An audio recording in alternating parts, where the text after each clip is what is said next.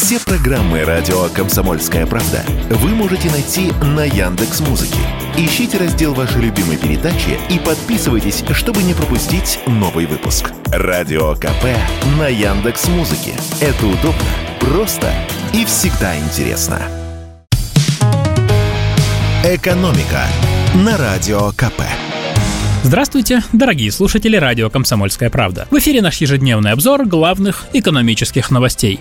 И сегодня мы поговорим об одной из главных проблем нашей экономики – нехватке рабочих рук, которые отрывают с руками. Дефицит товаров – дело поправимое. Можно увеличить производство или купить за границей, в конце концов. А вот как справиться с новым дефицитом, дефицитом рабочей силы, эксперты пока не знают. Экономика в стране растет, всюду нужны люди, а откуда их взять, не очень понятно. Ведь в России сейчас и так рекордно низкая безработица – меньше 3%. Исследование на эту тему провел Институт экономики Российской Академии Наук. По данным ученых, дефицит рабочей силы резко вырос в 2022-2023 годах, а по итогам текущего года в стране не хватает 4 миллионов 800 тысяч работников.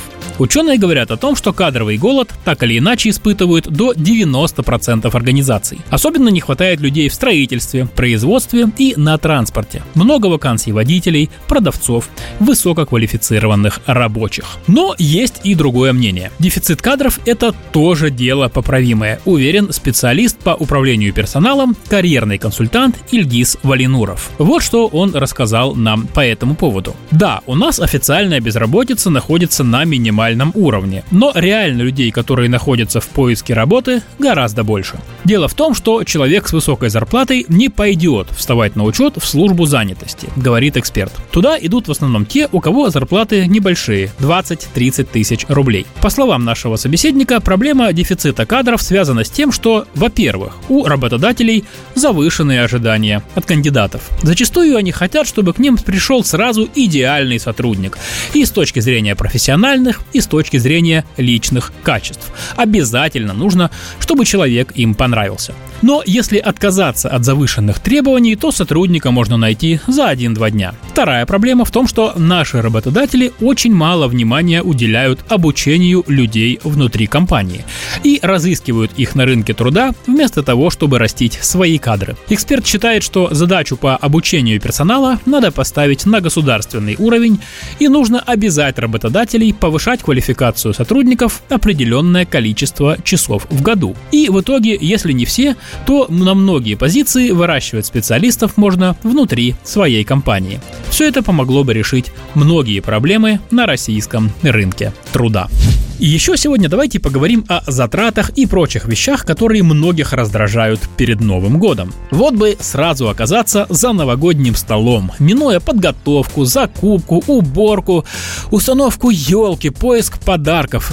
Думаю, такие мысли в декабре посещают очень многих. Ведь последний месяц года приносит немало хлопот. Но какие из них и вообще что сильнее всего перед Новым годом бесит сильнее? Чтобы это узнать, мы так и спросили наших читателей в социальных сетях, что именно доставляет вам самые большие хлопоты или больше всего раздражает перед Новым годом. И оказалось, что каждый третий расстраивается из-за непомерных расходов. Именно затраты – главный новогодний раздражитель для россиян. На втором месте одни и те же звезды, вернее лица, на ТВ в новогоднюю ночь. Они бесят каждого пятого. Клинический психолог Владимир Крупин, к которому мы обратились за комментарием, объясняет праздничное раздражение так – Новый год – это традиционное время подведения итогов. В декабре любой человек начинает вспоминать прошедший год.